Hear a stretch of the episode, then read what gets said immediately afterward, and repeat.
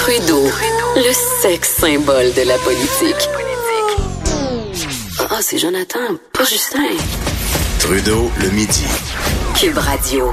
On est de retour, tel que promis, avec Claude Villeneuve, chroniqueur politique au Journal de Montréal, Journal de Québec. Bon midi, Claude. Eh, bon midi, Jonathan. J'entendais ton accroche, là, que le vrai sex symbole de la politique serait Justin Trudeau. Euh, ce matin, t'as beaucoup plus de soin que Justin Trudeau. C'est quoi, je changerais pas de place avec lui?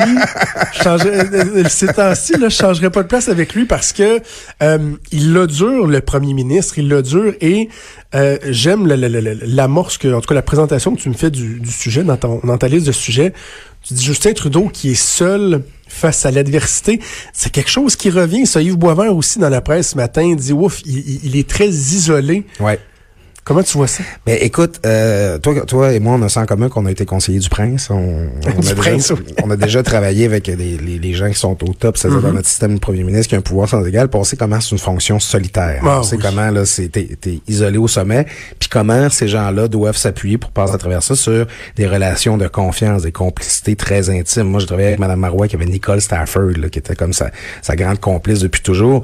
Là, tu l'as bien expliqué là, euh, avant que j'arrive. Là, Justin Trudeau, là, c'est pas un conseiller parmi tant d'autres qui a, qui a perdu. C'est un de ses meilleurs amis dans sa vie personnelle. C'est quelqu'un qui a participé à tout son parcours politique. Gérard, Bott, c'est quelqu'un. En fait, c'est certains disent c'est euh, Trudeau's brain, un peu comme on dit Oui. Karl Rove par rapport à, à George W. Bush est à un peu méchant, mais bon. Ben, tout à fait, mais c'est, écoute, d'une part, c'est qu'il perd son, son plus grand pilier, et d'autre part, comme Yves Boisvert en parle dans son texte ce matin, il y a à peu près personne pour venir à sa rescousse au Parti libéral. On dirait que ses troupes ont pas envie de le défendre, ils ont pas envie de payer un prix politique pour le chef. Je- euh, avant de continuer avec Trudeau, je te garde sur la, la, la, la traque que tu as empruntée euh, en ouverture.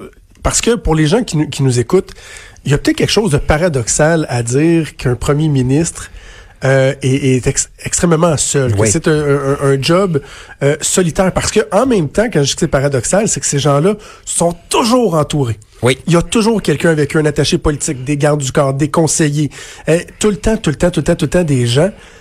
Mais malgré ça, c'est un job ultra solidaire, solitaire. Oui, oui, tout à fait. Ben, Jacques Parizeau l'avait dit une fois quand il avait reçu l'Ordre national du Québec, il y a pas, d'abord, il y a pas, ça s'apprend pas à l'université, être premier ministre. hein, tu vas pas faire un bac pour, euh, pour, Ah ouais. pour être premier ministre. C'est ça, puis c'est qu'à la fin, tu es tout le temps seul avec tes décisions. Euh, tu vas écouter plein de conseillers, puis aussi plein de, de, de gens qui veulent t'influencer. là. Tu sais, Il y a les conseillers qui, dont c'est le travail, mais il y a du monde qui essaie de, de te pousser dans une direction ou une autre. Mais à la fin, c'est toi qui es imputable. Euh, tu sais, sur toute la, la vie d'un gouvernement, là, le seul qui va rester en poste là, tout le long, ça va être le premier ministre. Tous les autres ministres vont changer.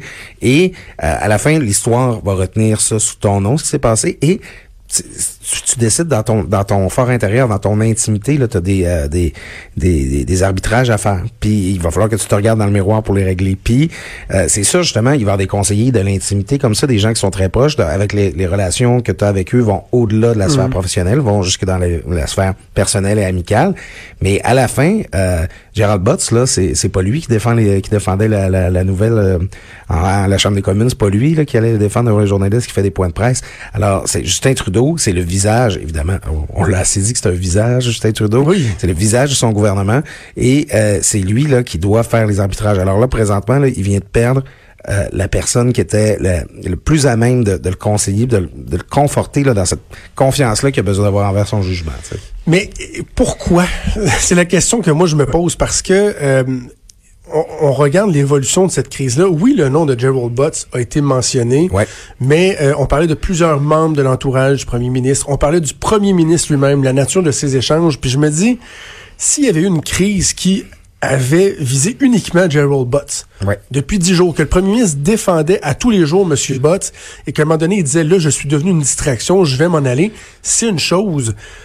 Mais c'était pas lui précisément qui était pointé, en tout cas pas dans l'espace public. Et en plus, il y a aucune espèce d'aveu de responsabilité ou de culpabilité, culpabilité de quoi que ce soit. Ouais, Alors ben- je me dis, à quoi bon? C'est ça, sa lettre de démission dit un peu ça, je m'en vais, mais j'ai rien fait. c'est ça. Ni sa responsabilité en disant, bon, qui est devenu un peu une source de distraction, alors que, comme tu le dis, c'était pas au, son nom avait été évoqué, mais pas justement, il n'était pas au centre de toutes les spéculations là-dessus. Il faut dire par contre que c'est pas la première fois que Gerald Butts était le, la cible de certaines critiques, de certaines attaques. Très actif sur Twitter, euh, un peu baveux. Euh, parfois, il s'était fait rabrouer. Là, je sais pas si tu te rappelles lors du, du voyage de Justin Trudeau en Inde, euh, il avait, euh, il avait effectivé un animateur de télévision britannique. Là, Ah oui? ouais. il y avait histoires de frais de déménagement aussi, lorsqu'ils Ouais. ont pris le, le, le pouvoir, qui avaient même dû rembourser, je pense. Toujours au centre de certaines rumeurs, Ouais, euh, certaines plutôt malicieuses. C'est sûr qu'on on s'attendait de pouvoir atteindre Justin Trudeau à travers ces critiques-là envers un ses- son meilleur ami. Et euh, ben c'est on a senti un peu que c'était lui qui devait agir comme paratonnerre à cette occasion. sûr qu'on a pu vouloir contenter le, le caucus? J'en parlais hi- hier euh, à la joute, on débattait là-dessus. Puis on se dit, ouais, le prix serait fort payé, mais en même temps, on a tellement de misère à s'expliquer pourquoi ils ont fait ça que on, je me dis, bon, il y a des gens qui disent qu'au sein du caucus libéral, il y a du monde qui trouvait qu'il emmenait trop large, Ouais. même des ministres qui trouvaient que euh, lui avait beaucoup plus de pouvoir que les ministres.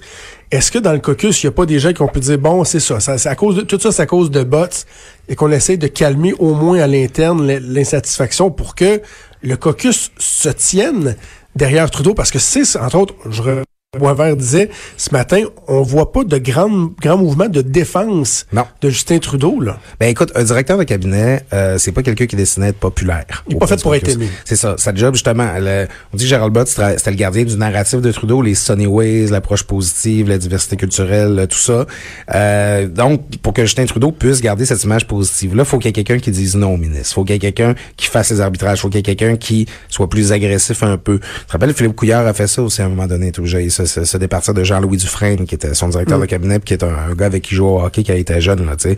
Des gens très, très proches. Alors là, euh, ça ça devient un petit peu un paratonnerre, euh, directeur de cabinet. Mais écoute, j'ai envie de te rappeler cette vieille blague-là. C'est le premier ministre vient d'être assermenté, il arrive à son bureau, il y a trois enveloppes. La première dit, en cas de problème, remaniez votre euh, cabinet. La deuxième dit, en cas de problème, changez votre directeur de cabinet. La troisième enveloppe dit, si le problème continue, préparez trois enveloppes. Quand tu as fait sauter ton directeur de cabinet, il te reste plus beaucoup d'alternatives. Ah, c'est bon. Donc, il- ça sent la soupe chaude. Là. oui, oui, tout à fait. Justin Trudeau. Il y a vraiment, tu sais, moi je le disais dès le début de cette crise-là, c'était la plus grosse crise de, de, de, de son mandat. Là, vraiment, je vois pas comment quelqu'un pourrait nier ça. Il est vraiment empêtré. Là. On hâte de voir des résultats de sondage, mais ça va lui faire mal, assurément. Tout à fait. Et euh, les oppositions euh, ont un plaisir qui est absolument pas coupable à tourner le couteau dans la plaie. On les comprend. Le, le bloc est très peu audible là-dessus. Pourtant, il y aura une bonne occasion pour eux. C'est drôle que tu dises ça. Je me faisais cette réflexion-là ce matin que les conservateurs et même le NPD Ah oui, oui. ont été efficaces. Puis, à part quelques attaques sur le reste du Canada des François Blanchette sur la question d'SNC-Lavalin, on a, on a eu l'impression qu'ils demandent que très peu de comptes au gouvernement parce que eux, dans le fond, sont d'accord avec le sauvetage de SNC-Lavalin. Donc, sur l'ingérence politique, ils s'avancent pas trop. Ben, c'est encore la volonté de sauver le fleuron, puis d'un point de vue politique, c'est pas très habile parce que tu peux très bien, euh, tu sais, tu peux très bien être en, faveur d'un accord avec SNC Lavalin pour leur éviter la judiciarisation de leur cas, mais euh, ben, Justin Trudeau là, a fait a géré tout ça de la pire manière possible et inimaginable. Il a pas été transparent, il a pas été, il a d'abord nié, fini par concéder, tout ça. Euh, c'est c'est une crise préfabriquée là, cela là, tu sais, euh, et tu sais. À la fin, moi, je trouve que le NPD est très efficace sur cette question-là, notamment en rappelant encore une histoire de copinage de libéraux avec des grandes firmes et tout ça. Tu sais, ça nous Ben, rappelle des c'est vieux ça. souvenirs. Et euh, écoute, euh, je- oui, il est très vulnérable, Justin Trudeau, présentement, puis je, je suis pas sûr que d'avoir fait sauter le, le disjoncteur de son directeur de cabinet, c'est quelque chose qui va vraiment l'aider à s'en sortir. Avant de terminer sur ce dossier-là, jouons au, au gérant d'estrade. Moi, je connais ma réponse, mais si je te pose la question, d'après toi, ce serait quoi la prochaine étape pour continuer à donner de l'oxygène à cette crise-là? Écoute, euh, si Jody Wilson-Raybould finit par euh, se mettre à table, euh, parce qu'on leur autorise à le faire, c'est sûr. que- C'est ouais, ouais, c'est vrai, c'est vrai, t'as raison. Mais moi, ce que j'ai en tête, c'est euh, parce que j'ai comme une incompréhension quand je me dis, elle est encore membre du caucus libéral. Absolument. Ah oui, c'est vrai. Alors, prochaine étape, moi, je vois Jody euh, Wilson-Raybould qui se retire du caucus libéral. Bang! Un autre, un autre claque, là, tu sais. Ah oui, Une autre tout à salve, parce que là, ça va être épouvantable. Attention au caucus. Elle, elle continue d'être assise autour de la table, de la grande table. Ah, tout à fait. Puis c'est ça, l'ambiance doit être tranchée au couteau. Euh, en plus, bon, on sait, Justin Trudeau, il a, il a un peu mis des, des mots dans la bouche en disant Ah, ben c'est pas ça qu'elle m'avait dit. Ben, ouais, Euh, ouais. euh, euh, sa présence au cabinet, c'est la preuve que, que- qu'elle est encore à l'aise avec ce qui ce qui se passe, bang, elle démissionne le lendemain. Euh, écoute, il s'est rendu très vulnérable. Mais oui, euh, ça doit être très intéressant de voir euh, l'ambiance qui s'installe dans la salle du caucus quand Josie Wilson-Raybould Ouais, très intéressant à suivre. Hey, je veux absolument que tu me parles de, de, de Québec solidaire. Je trouve, Oui. moi, qu'ils ont eu un, un bon début de session. Euh, Gabriel Ouais. Nadeau-Dubois qui a été très efficace. Euh, Catherine Dorion qui a... Qui a qui a, euh, comment je dirais? Faites parler d'elle pour les bonnes... pour- oui, c'est ça. Non, c'est parce que j'allais dire, euh, regarde, je, je vais être très poli. Elle a mis Nathalie Roy sur la défensive Oui, sur la dans le dossier Netflix, Netflix. parce qu'elle a été très, très, très efficace. Puis la ministre répondait absolument pas euh, à sa question. Tu veux me parler de Québec solidaire et des Chinois prédateurs. Oui, ben Chinois. c'est et, et Émilise Lessard-Terrien, qui est Oui. députée de Québec solidaire, dont on a moins parlé à venir jusqu'à maintenant. Elle est de la Rouen-Noranda, Témiscamingue. Celle qui avait fait le- la, la vidéo pour euh, le registre des armes à feu, là, elle avait fait parler d'elle. Ouais, tout à fait. Puis, écoute, elle, euh, c'est une, euh, euh, elle est productrice agricole. En fait, elle et son conjoint possèdent une, une entreprise agricole en Abitibi. Et là, euh, hier, elle a fait une sortie là, pour dénoncer les Chinois prédateurs qui veulent s'accaparer les terres là, en Abitibi. Là. Le c'est un, un vrai enjeu. Tu les, des, grands fonds d'investissement, on en a au Québec comme Pangea, mais on a aussi des fonds euh, étrangers là qui, là, ils se promènent dans nos campagnes, on les appelle les prédateurs, ils veulent s'approprier des terres. Euh, Une terre en friche, tant qu'elle reste de, po- de possession québécoise, elle peut être remise en culture, mais si c'est les Chinois qui l'achètent, c'est fini. Mais tu sais, l'expression marque, là, les Chinois prédateurs. Tu sais, on n'attend pas ça des gens de Québec solidaire habituellement, mais pourtant, elle parle d'un vrai enjeu ici, qui est super important dans nos campagnes. Euh, ça concerne peut-être moins les clientèles urbaines, mais je, je, je- je voulais t'en parler parce que justement, là, on a vu son son euh, son euh, sa, sa petite vidéo là, sur les armes à feu et tout ça.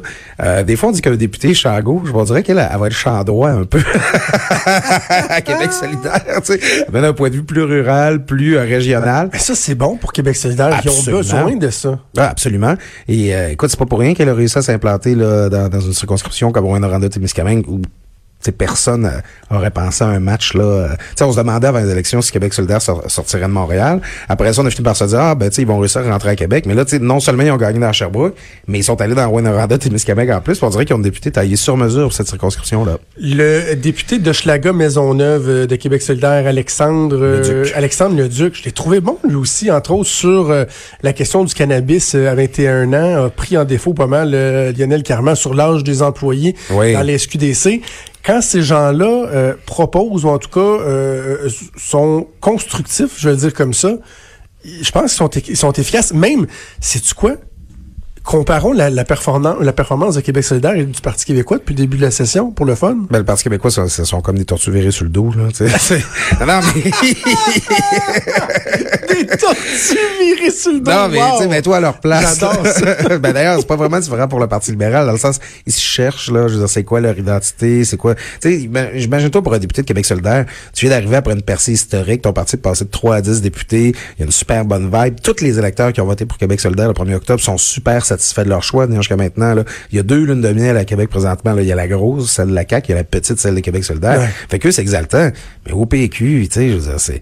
Tu sais, ils ils doivent apprendre à composer avec moins de ressources, faut qu'ils réapprennent à travailler, ils sont moins nombreux. Leurs Trouver la visibilité aussi, c'est ça ben, l'enjeu. C'est ça, puis un angle qui leur permet de se, de se différencier de la CAQ aussi, parce que tu sais, sur l'immigration, sur la laïcité, ils ont une position qui ressemble à la CAQ. Ça peut être difficile quand t'es un tiers parti de te, te retrouver à, tu sais, t'es-tu juste là pour euh, servir la soupe au gouvernement ou t'as vraiment des positions originales à proposer? Pour Québec solidaire, écoute, je, je, je, je résume pas ça au fait qu'ils ont un jeu plus facile, mais ils travaillent certainement dans un contexte qui est beaucoup plus motivant. tu. Ouais. Hey, dans quelques secondes, je vais parler avec Sylvain Dancause, qui est euh, blogueur euh, au journal, qui est un enseignant, qui Ben a oui. publié un texte où il soulève des questions par rapport aux orientations de euh, Jean-François Roberge. Sur la maternelle 4 ans, je pense que toi et moi, on n'a pas nécessairement la, la- la même position. Mais de façon générale, j'ai envie de poser la question, parce que je vois ce qui se passe là, avec les maternelles 4 ans, avec euh, le cannabis, Oui. avec quoi d'autre, là, avec euh, l'immigration, des sujets qui ont tous été abordés en campagne électorale, puis j'ai envie de me dire, à quoi bon faire campagne? Parce que, par exemple, sur les maternelles 4 ans, il y a des points qui sont très pertinents, qui sont soulevés, mais y a-t-il une leçon à tirer de ça, de dire, ben peut-être qu'en campagne électorale, puis j'inclus les médias là-dedans, là, Ouais, oui, pas juste les politiciens, les médias là-dedans, on devrait peut-être se concentrer sur des débats de fond plutôt que sur la forme, parce que là, on dit, ouais, mais là, euh, ils ont été élus pour faire ça. À un moment donné, on leur demande de piler par-dessus leurs engagements alors qu'ils ont été élus. Est-ce que les débats, on n'aurait pas pu, pas dû les faire en amont et faire, avant ou pendant la campagne électorale plutôt qu'après? Ben, une campagne électorale, c'est le moment où euh, les partis qui veulent former le gouvernement, là, ils, sont en dialogue avec la la population. Puis euh, c'est là que la population tranche en quelque sorte. Puis ben pendant les quatre années qui restent, ben le, la population, en fait, entre la population et le gouvernement, tu vas beaucoup avoir les corps intermédiaires, ce qu'on appelle la société civile, les, les, syndicats, tout ça, les bon, les partis d'opposition, qui eux, ils ont un job à, faire aussi. Euh, tu sais, la démocratie, c'est pas juste une fois par quatre ans aller voter. Là, c'est qu'entre temps, justement, les, les, débats ils continuent et tout ça. Puis là, ben maintenant, la CAC, euh, la CAC euh, gouverne. Puis c'est vrai qu'une des, un des, principales critiques qu'on lui adresse, c'est que ben là, maudit, elle essaie de réaliser son programme. C'est pas drôle, mais ça fait ça fait un petit peu partie du jeu politique que les gens fassent valoir euh, leurs oppositions, leur, leur intérêt. Puis, euh, dans une campagne électorale, là, on débat de plein de sujets. Il y a des gens qui vont dire, ben, ça s'est juste passé sur l'immigration, cette campagne-là. Puis ça parle. Euh, est-ce qu'une campagne électorale a l'occasion de vider absolument tous les sujets de la vie collective? Euh, je crois pas. Mais euh, à la fin, c'est beaucoup par ce débat-là qu'on fait en sorte qu'on est mieux gouverné. À la fin, moi, je pense que le gouvernement va finir par tenir compte des différents commentaires, des différentes critiques, pour finir par avoir une politique du bon sens. Là. Claude, merci. Toujours un plaisir de te parler. On poursuivra cette discussion-là, tiens, sur les maternelles. J'ai l'impression que ça va faire une bonne partie de la session. Et j'ai l'impression qu'on va encore se parler de Justin Trudeau et de Lavalin la semaine prochaine.